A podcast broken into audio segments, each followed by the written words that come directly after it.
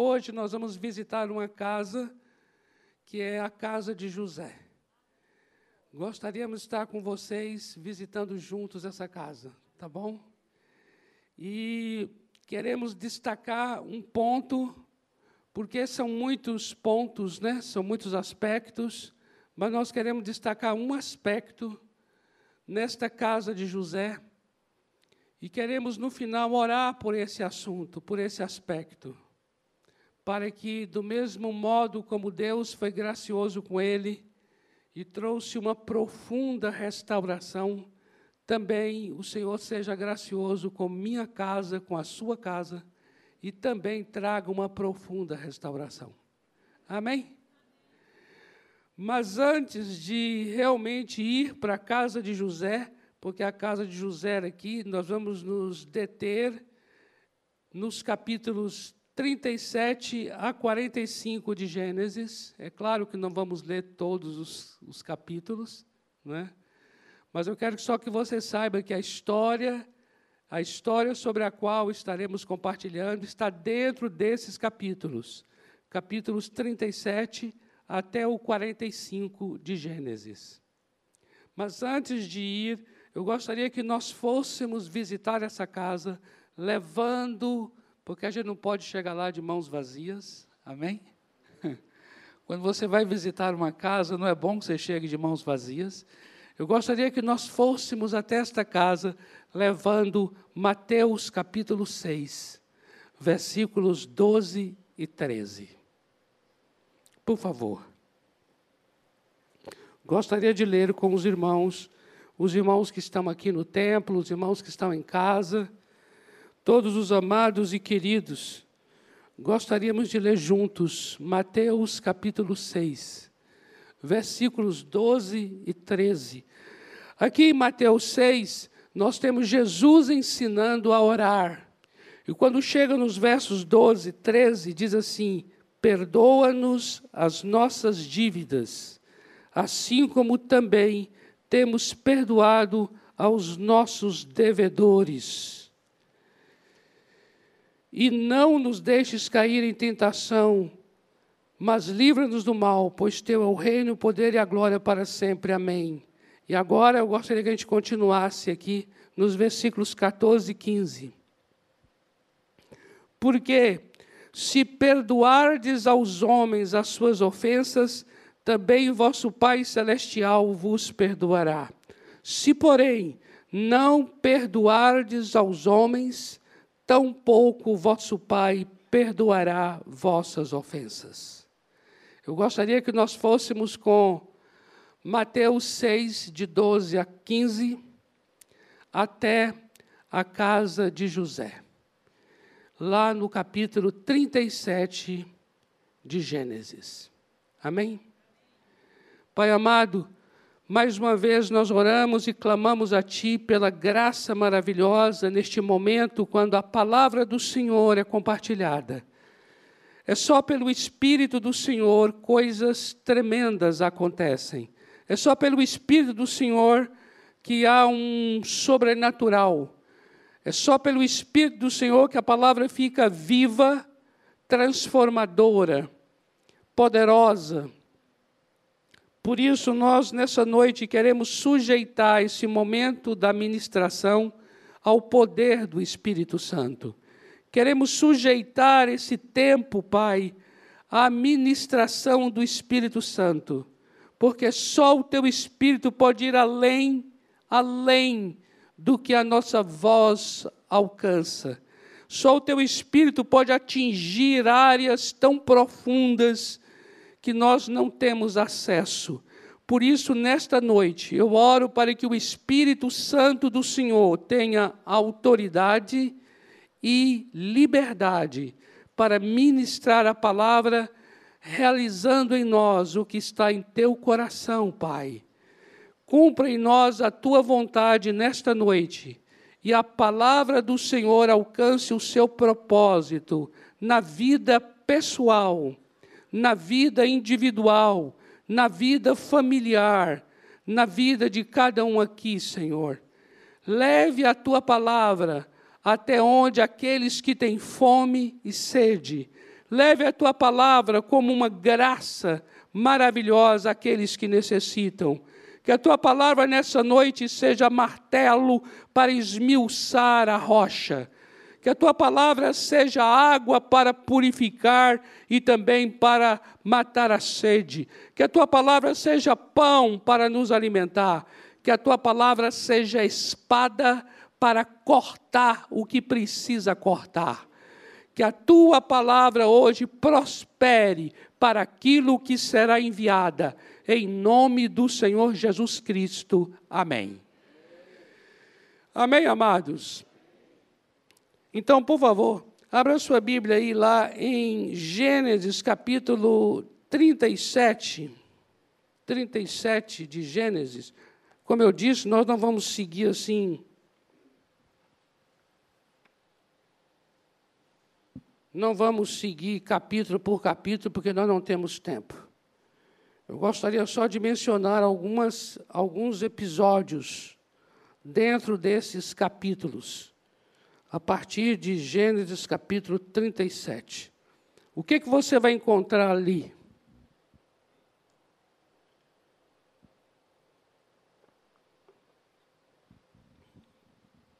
Você vai encontrar ali é, a história de José. Mais especificamente José, de toda a família. Ele tinha muitos irmãos. Seu pai Jacó. José, ele é aquele que é nascido na velhice do seu pai. E ser nascido da velhice do pai significa que tem uma preferência maior do pai para com ele fica muito claro que todos os pais, na sua velhice, na Bíblia, quando ele se torna pai na sua velhice, ele tem uma admiração muito mais assim especial com o filho da sua velhice. E eu não sei como é que é a sua casa, se tem muitos irmãos, mas eu vou dizer uma coisa. Quando fica claro que o pai e a mãe tem uma certa preferência, isso cria uma dinâmica muito disfuncional dentro da casa. Não é verdade? Não é? E nós vamos observar aqui que se tratava de fato de uma dinâmica doente. Você vai ver isso no capítulo 37. No capítulo 37, você vai ver José, com 17 anos de idade, o preferido do pai, recebeu uma túnica muito especial, uma vestimenta diferenciada dos demais irmãos, o que já trazia mais ainda uma raiva, um ressentimento e uma ira entre eles. Todo mundo já sabia que ele era mais amado pelo pai do que os demais filhos. A Bíblia chega a dizer aqui no capítulo 37 que a conversa entre eles nunca era uma conversa boa. Tudo que falavam tinha essa carga de ressentimento, de raiva e de ódio. É interessante isso, né? A gente observa quando qualquer conversa que a gente tem com alguém, por mais simples que seja, se ela está carregada de ressentimento. É muito interessante você atentar para isso. Muitas vezes, queridos, olha só, as coisas são muito simples, que provocam grandes discussões. As motivações são muito pequenas, que não vale a pena, é desproporcional à dor. Quando você começa a atentar de que um motivo, uma, uma, uma motivação simples, um copo d'água que não trouxe, começa a provocar algo muito mais sério do que o copo d'água em si, você já começa a observar que ali é um sinalizador de que existem sentimentos referentes a assuntos antigos. Comece a atentar para isso. Quando você coloca no tom da sua voz uma aspereza tão grande porque a pessoa não te deu o controle remoto Você entende isso? Quando coisas muito corriqueiras do dia a dia começam começa a provocar em nós determinadas frases, um carregamento na voz, o timbre de voz muda, e aí você fala assim: pera lá, nós não estamos mais falando disso aqui, isso aqui é bobo demais, é muita bobagem. Como diz na Bahia, é bestagem. É muita bestagem. Mas, no entanto, são essas bestagens que acabam sendo sintomas de problemáticas, de assuntos muito mais é, complexos. E isso era na, na família de José. Não havia diálogo, não havia nada que um pedisse ao outro, não havia nada de bom que acontecesse. Veja só, José chega e vai contar para os seus irmãos o sonho que ele acabava de ter de Deus. Ele vai contar uma bênção. E na bênção ele vai dizer assim: Olha, Deus me revelou. Eu queria contar para vocês o sonho. E no sonho, todas as pessoas, todos Todos os feixes, eu vi no sonho, eles se dobram diante de mim. Olha, não ajuda o menino, né? Por quê? Porque imagina agora, se o clima já está tenso, se o ambiente já é hostil, aí ele vem contar um sonho, na verdade, dois sonhos, em que a interpretação dos sonhos era que toda a sua família, inclusive os pais, inclusive os irmãos, se dobram diante dele de José. Pronto. Não precisava disso para a raiva aumentar. Não é verdade? É interessante isso. Veja bem, o que é interessante que eu estou querendo chamar a atenção? É que quando você está num ambiente muito assim, desconfortável, hostil, até contar uma bênção vira uma maldição. até contar uma coisa boa que Deus está fazendo, aí você chega contando e fala assim: Olha, Deus me falou algo, eu queria, eu queria dividir com vocês. Aí a outra pessoa fica: É, Deus não é assim também que vai falando com todo mundo. Você entende? Aí a pessoa: Não, eu sei, mas eu queria só contar uma coisa que ele me, ele me mostrou. É, eu sei, ele também me mostra muita coisa. Então você, você percebe que até para contar a bênção, o ambiente, no ambiente hostil, aquilo ali fica profundamente é, mal interpretado, porque os corações já estão armados. E o que nós observamos nesse capítulo 37 aqui é um ciúme muito grande da parte dos irmãos, e por conta desse ciúme, por conta desse ódio, eles, eles intentam algo que é, é se levantar contra a vida de José e matá-lo. Interessante isso. Matá-lo. Mas aí eles mesmos chegam à conclusão ali, por interferência de um dos irmãos, de que não fariam isso. Mas lançam ele num poço vazio Imagina agora esse rapaz, o que ele está vivendo ali da parte dos seus irmãos. E um deles tem uma ideia de que pegaria essa túnica dele, mataria um animal, uma fera, e misturava o sangue do animal na túnica e iria apresentar ao pai para dizer que o seu queridíssimo José havia sido devorado por feras. Eita, difícil essa casa, diga se não é. O que que o que que o ressentimento é capaz de fazer? E eles fazem isso.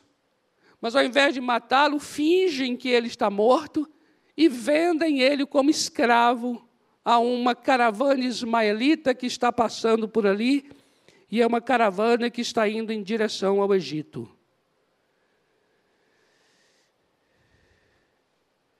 Eu, eu, eu, eu, amados, tem muita coisa aqui nos textos que não deixa claro. A gente, por inferência, a gente começa a imaginar que o coração de José estava sendo muito marcado por todas essas experiências, porque elas não são fáceis. o ódio, o desprezo, e agora vendido como escravo. E aí você tem agora os capítulos 39 e 40, 39 a 40, lá de Gênesis, relatando esse período em que ele está no Egito. Porque lá, aquela caravana vende ele como escravo para Potifar, que é o capitão da guarda de Faraó. Ele vai ser escravo na casa de Potifar. E é ali, na casa de Potifar, que ele vai ser caluniado. Presta atenção nisso aqui, viu? Calúnia. Guarda essa palavra. Ele vai ser caluniado pela esposa de Potifar, porque ela queria ter relações com José. José não aceita, foge, mas ela puxa uma capa dele e ali ela, de maneira é, é, caluniosa, difamatória, ela fala ao seu marido: Este homem queria me estuprar. E então José tem aquela ira, a raiva agora de Potifar, e ele é preso. E ele agora é preso por algo que ele não fez. Atenta para isso, viu? A palavra prisão. Eu queria que você atentasse para isso, porque depois você vai entender por que nós lemos Mateus 6. Olha só. Ele é preso. Então veja, caluniado e preso. Presta atenção nisso. E ali na prisão, ele interpreta sonhos de dois homens. E um desses homens que ele interpreta o sonho, a interpretação era que este homem, que é copeiro de Faraó, iria voltar ao, ao, ao, ao reino de Faraó e iria servir Faraó. E de fato, os sonhos acontecem, tanto de um que acabou morrendo, quanto desse que acabou voltando a servir Faraó. E aí José fala com ele assim: Você vai estar com Faraó, então, por favor, diga a Faraó lá, interceda por mim. Eu não fiz nada disso aqui, não, estou sendo injustiçado. Diga a Faraó. E aí diz a Bíblia que aquele homem esqueceu por dois anos de apresentar a causa de José a Faraó. Amados, como será que ficou e estava o coração desse rapaz, que agora já está crescendo, ficando um homem agora, porque anos se passaram. Até que, até que, no capítulo 41, 41, você tem o próprio Faraó tendo um sonho, e sem saber quem é a interpretação dele, Faraó perguntou todo mundo e ninguém conseguia interpretar, até que aquele homem, que foi abençoado pela interpretação de José, vai e chega e fala assim: Olha, quando eu estive preso, teve um homem lá, um hebreu, que interpretou meu sonho. Não sei se ele falou assim, não. Agora ficou um sotaque meio assim, parece. Ele não era egípcio, ele era, ele era nordestino.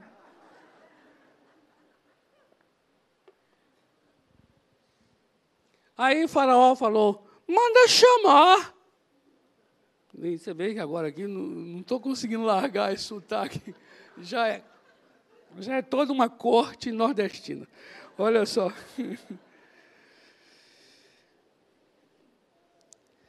E chama José. José se barbeia, né, porque já está muito barbudo, anos se passaram, e agora José se apresenta. E aí, Faraó conta o sonho. José interpreta. E o sonho era dizendo assim: haverá sete anos de muita seca e fome, e depois sete anos de fartura. E aí José fala assim: é bom que você escolha uma pessoa durante esses sete anos de seca que consiga administrar todo o mantimento do Egito, a fim de que encha todos os celeiros, a fim de servir e vender às outras nações. Aí Faraó falou assim: que melhor homem seria esse, senão você mesmo?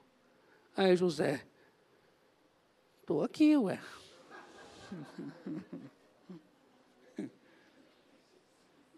Não seja por isso. E aí você tem no capítulo 41 ele se tornando governador e responsável pela administração dos mantimentos. E aí, quando veio o período de seca e fome, a sua família, que estava então lá em Canaã, também é assolada pela fome, e agora o velho Jacó pede aos irmãos: desça ao Egito, porque ficamos sabendo que só lá tem mantimento. Eita! Eita glória! Uhul! Chega a dar um negócio assim.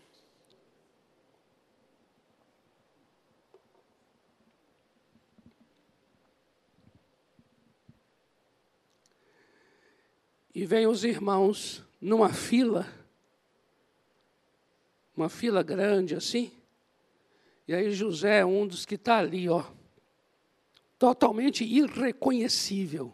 Ninguém sabe que ele é, porque já passou tanto tempo, ele está com uma roupa muito egípcia, todo o linguajar dele, o idioma, tudo mudou. José está ali. Aí chegam seus irmãos.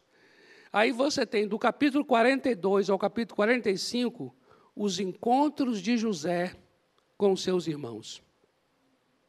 Onde José sabe quem são eles, mas eles não sabem quem é José. E aí, amados, acontece, começa a acontecer alguma, alguma, algumas questões agora aqui que eu quero chamar a atenção de vocês. E aí, diante dessas questões, eu gostaria de, de aproveitando a palavra questão, eu gostaria de questionar se de fato José esqueceu o seu passado. Presta atenção numa coisa aqui. Quando José estava no Egito, ele casou com uma egípcia. E ele teve dois filhos. Isso está lá no capítulo 41, versículos 51 e 52. dois filhos. Um chamava-se Manassés e o outro Efraim. Manassés, ele deu esse nome porque ele falou assim: Eu esqueci de todo o meu sofrimento do passado. E Efraim significava: Agora eu prospero na terra da minha aflição. Amém? Mas eu vou ousar dizer aqui: esqueceu nada.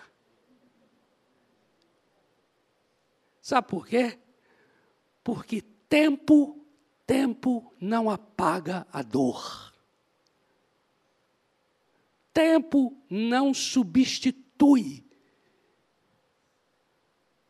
feridas. Não adianta a gente chegar e dizer assim: ah, o tempo cura, deixa isso aí passar que o tempo trata disso. Trata não. Não, eu e você, por favor, não entre nessa falácia, nessa ilusão de achar que pelo tempo ter passado significa que tudo já passou. Não. Veja bem, quando ele se encontra com seus irmãos, ele, José, reconhece que são seus irmãos. E ele começa um, um turbilhão de emoções. E a primeira coisa que ele faz, sabe o quê? É acusá-los de serem espiões.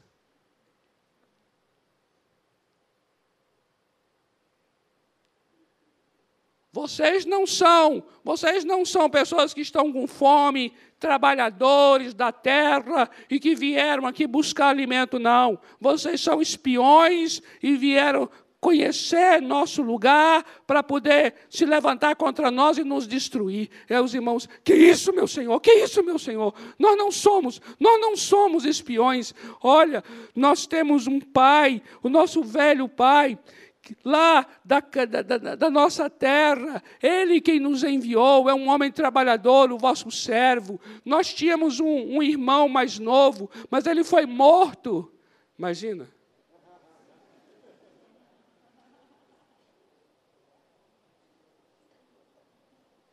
Então, a primeira coisa aqui, amados, é José começando o que eu chamaria aqui de um terror, um terror psicológico. Antes de José chegar no, no, no, no, no resultado final, antes de chegar lá no, no fim, ele antes, ele antes age dentro da sua autoridade, dentro do seu poder, dentro da, da, da, é, do fato de que ele não é reconhecido pelos, pelos seus irmãos. Então, ele age dentro desse direito. E, e nesse direito, ele começa a manifestar algo que eu diria assim: esse rapaz ainda não esqueceu, não.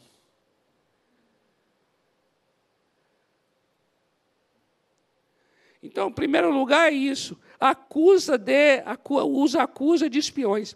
Aí depois, sabe o que ele faz?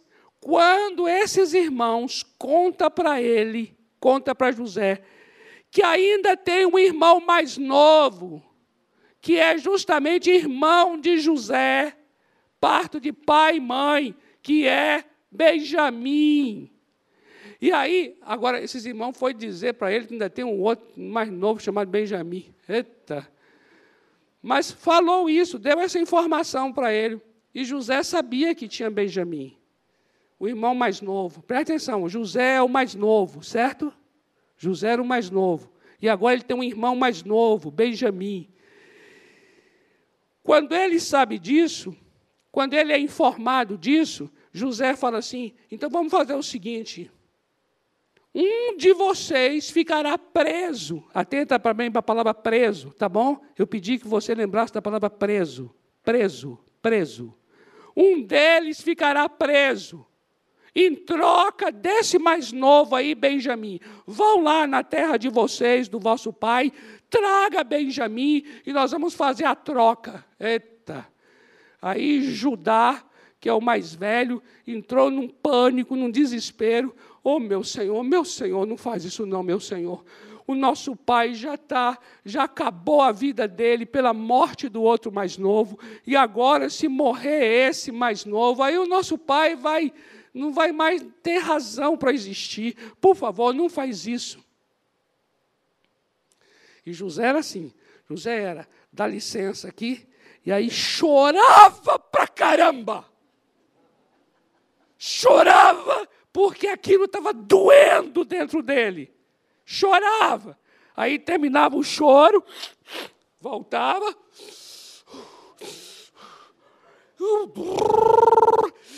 Voltava.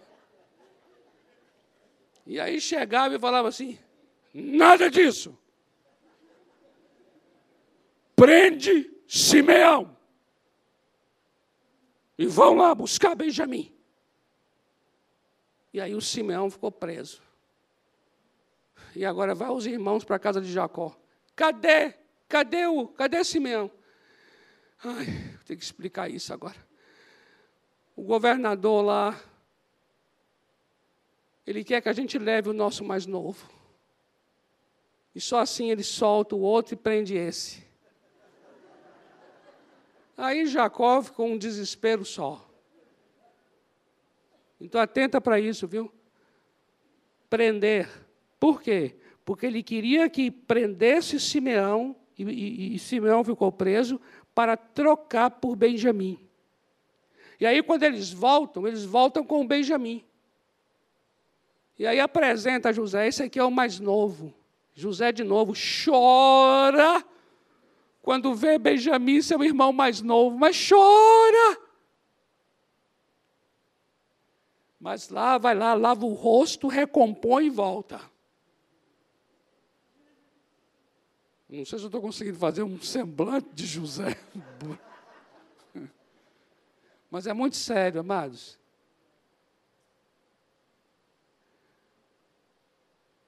Quando ele então recebe o clamor e a súplica do seu do irmão mais velho, ele fala assim: "Então, vão embora todos vocês. Podem ir". E aí a turma vai embora, mas com uma astúcia que José usa. José manda pegar a taça especial dele de prata e colocar no saco de Benjamim, no saco de milho, no saco de cereais de Benjamim. Sabe por quê? Porque ele está aqui agora querendo caluniar Benjamim.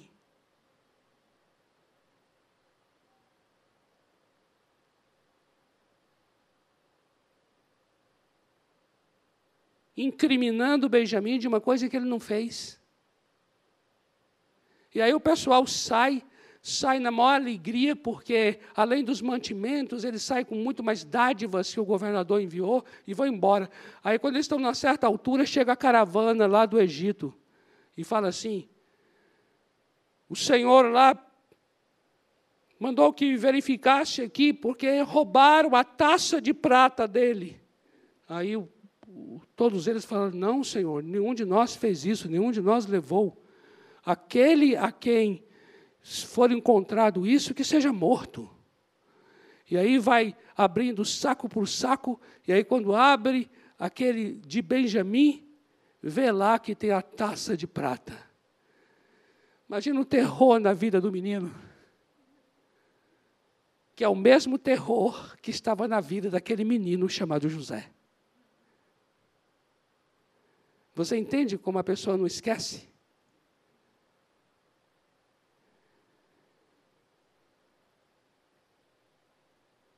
E aí, amados, quando eles voltam, aí mais uma vez o irmão mais velho vai interceder e dizer assim: pelo amor de Deus, não faça isso. Não mate o nosso irmão. E aí, diante daquele clamor, José pede que todos saiam. Todos saiam. E aí eu vou ler para vocês aqui o capítulo 45, a partir do verso 1, que diz assim: José não conseguia mais conter-se diante de todos os presentes, então falou em alta voz: Fazei com que todos saiam da minha presença. E ninguém ficou com ele, quando se revelou a seus irmãos. Então, isso agora é tremendo aqui. Sabe por quê? Porque agora ele se revela a seus irmãos. Revelar a seus irmãos, ele vai dizer assim: Eu sou José. Essa revelação fala para nós hoje, amados, esse lugar que é um lugar de confissão, esse lugar que é um lugar de cura, que quando você olha no outro do, do outro, você se revela a ele e ele a você. Você confessa a sua dor, você confessa a sua raiva, você confessa seu ressentimento, você se revela. Amados, essa experiência não pode ser substituída por nada e por ninguém. Amados, desde as questões mais pequenas do dia a dia até as questões maiores de assuntos antigos não resolvidos, queridos, nada pode substituir esse momento especial quando você está diante da pessoa e a pessoa diante de você, e ali você confessa. Esse momento é o momento de perdoar e de receber perdão. Entenda bem isso. Olha só o que diz aqui. E levantou a voz em choro, de maneira que os egípcios o ouviram, bem como a casa do Faraó. Então José disse a seus irmãos: Eu sou José. Meu pai ainda vive? E seus irmãos não conseguiam responder-lhe, pois estavam perplexos diante dele. E José disse mais a seus irmãos: Aproximai-vos Entende? Aproxima! E eles se aproximaram. Então ele prosseguiu: Eu sou José, vosso irmão, a quem vocês venderam para o Egito. É preciso falar. É preciso falar. Vocês me venderam. Eu sou José. E agora, não vos entristeçais, nem guardeis remorsos por me terdes vendido para cá, pois foi para preservar vidas que Deus me enviou adiante de vós. Amados, aqui acontece a liberação. Aqui acontece José soltando seus irmãos. Sabe por quê? Porque nós lemos Mateus 6, que fala: se nós perdoarmos, o nosso Pai perdoará. Mas se nós não perdoarmos, o nosso Pai também não nos perdoará. A palavra perdão vem de uma palavra grega chamada afiemi. Afiemi. E essa palavra afiemi significa soltar, deixar ir. Por isso, amados, quando José está prendendo Simão, Simeão, e ele queria prender Benjamim, a prisão era um sintoma, era um sinal de que ele não havia perdoado. Porque perdoar é soltar, perdoar é libertar, Perdoar é deixar ir embora. E isso acontece agora que no capítulo 45, ele então se reconcilia com a sua casa. E a partir daqui, o seu povo é salvo, porque ele manda chamar toda a família para descer ao Egito para ser suprida nos períodos de fome. Vamos, vamos ficar em pé para a gente orar?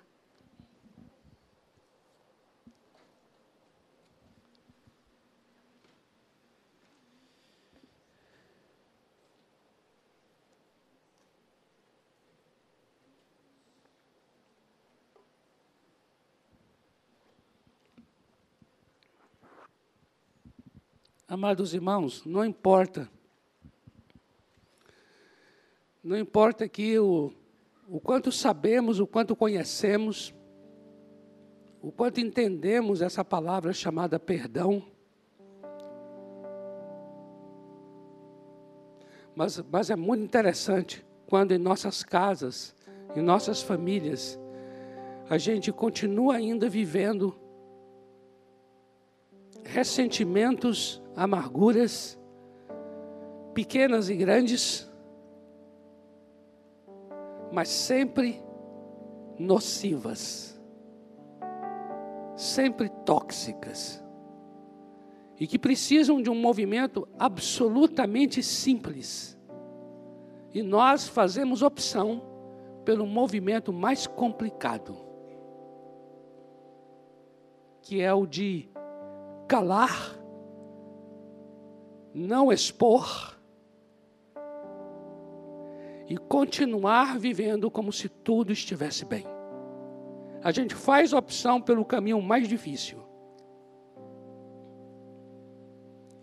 E não tomamos o caminho mais curto, que é o caminho de se revelar, se expor, chamar o outro para se aproximar, não deixar a distância permanecer. E outra coisa, não deixar que coisas venham substituir. Porque muitas vezes a gente começa a fazer coisa boa para aquela pessoa, e aquela pessoa começa a agradecer as coisas boas que fizemos, e parece que as coisas boas tomaram o lugar do perdão.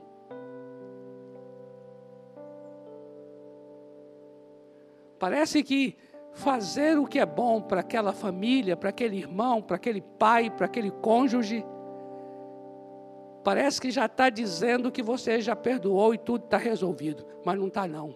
não tem coisa boa que você faça para alguém que substitua esse momento de estarem juntos e falarem. Falarem. Precisa falar.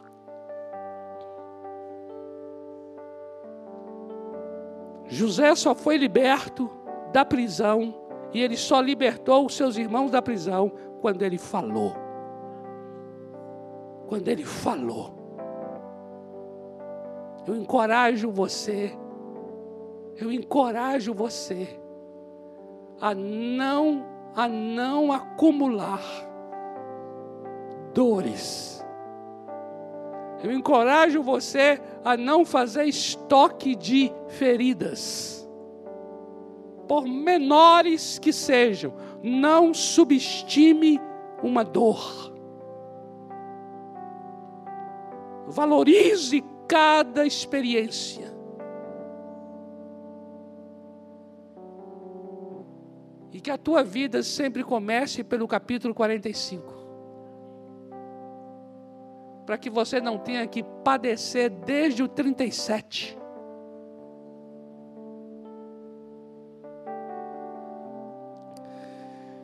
Pai amado, em nome de Jesus, eu quero abençoar meus amados e queridos, a começar da minha própria casa, da minha própria família, dos meus próprios relacionamentos.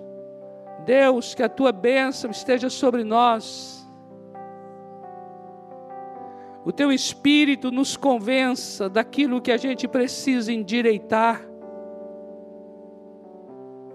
Cada um aqui seja profundamente conduzido a esse lugar, esse lugar de reconciliação, esse lugar de perdão, esse lugar de fala, esse lugar de expor o coração, esse lugar de revelação do coração. Deus, em nome de Jesus, eu abençoo meu amado, minha amada, eu abençoo cada pessoa nesse lugar porque a tua palavra diz que, do mesmo modo como fomos perdoados, nós também devemos perdoar. Pelo mesmo modo como nós fomos libertos, nós também devemos libertar. Por isso eu abençoo cada um neste lugar aqui, Pai. Cura nossas famílias, cura nossas casas sara nossas alianças, sara nossos relacionamentos.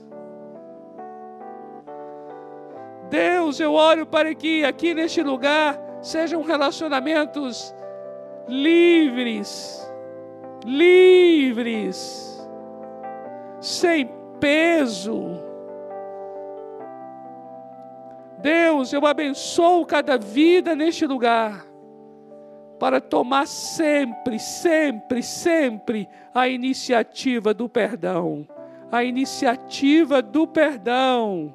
A iniciativa do perdão. Eu oro para que homens e mulheres aqui perdoem e sejam perdoados. Sarem e sejam sarados.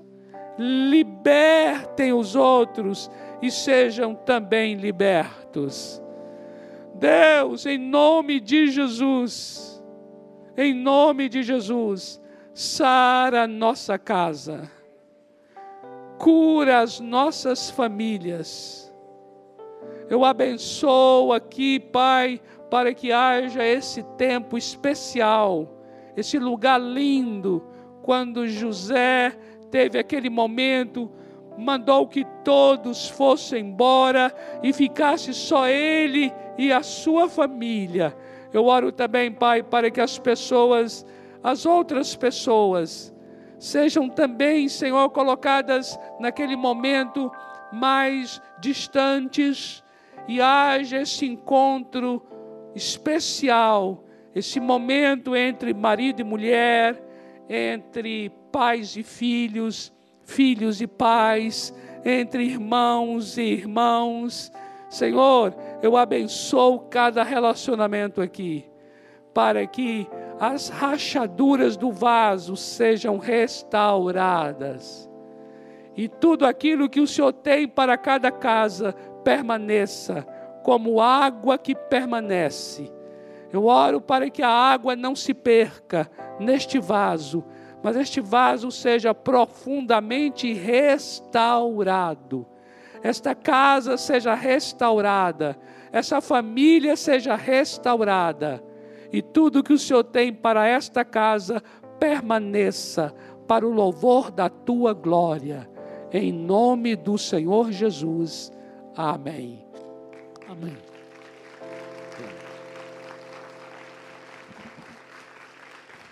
Amém, amados? Amém? Olha só, semana que vem nós estaremos visitando a casa de Timóteo. É mais uma casa que nós vamos visitar na semana que vem, que será um tempo muito especial onde estaremos juntos como irmãos celebrando a ceia do Senhor. Amém? O Senhor te abençoe, o Senhor te guarde, o Senhor faça resplandecer o seu rosto sobre você, tenha misericórdia de você e te dê a paz. Eu oro para que haja paz em cada família, haja paz em cada casa, haja paz entre cada casal haja paz entre os irmãos, haja paz em teu lar, em nome do Senhor Jesus. Amém. Amém, amados. Glória a Deus. O Senhor te abençoe. Louvado seja Deus. Não sei se você pode aí agora dar um abraço em alguém que está perto de você aí, talvez é da sua casa. Por favor, dê que você retorne em paz para o seu lar e uma semana muito rica em perdão, em nome de Jesus.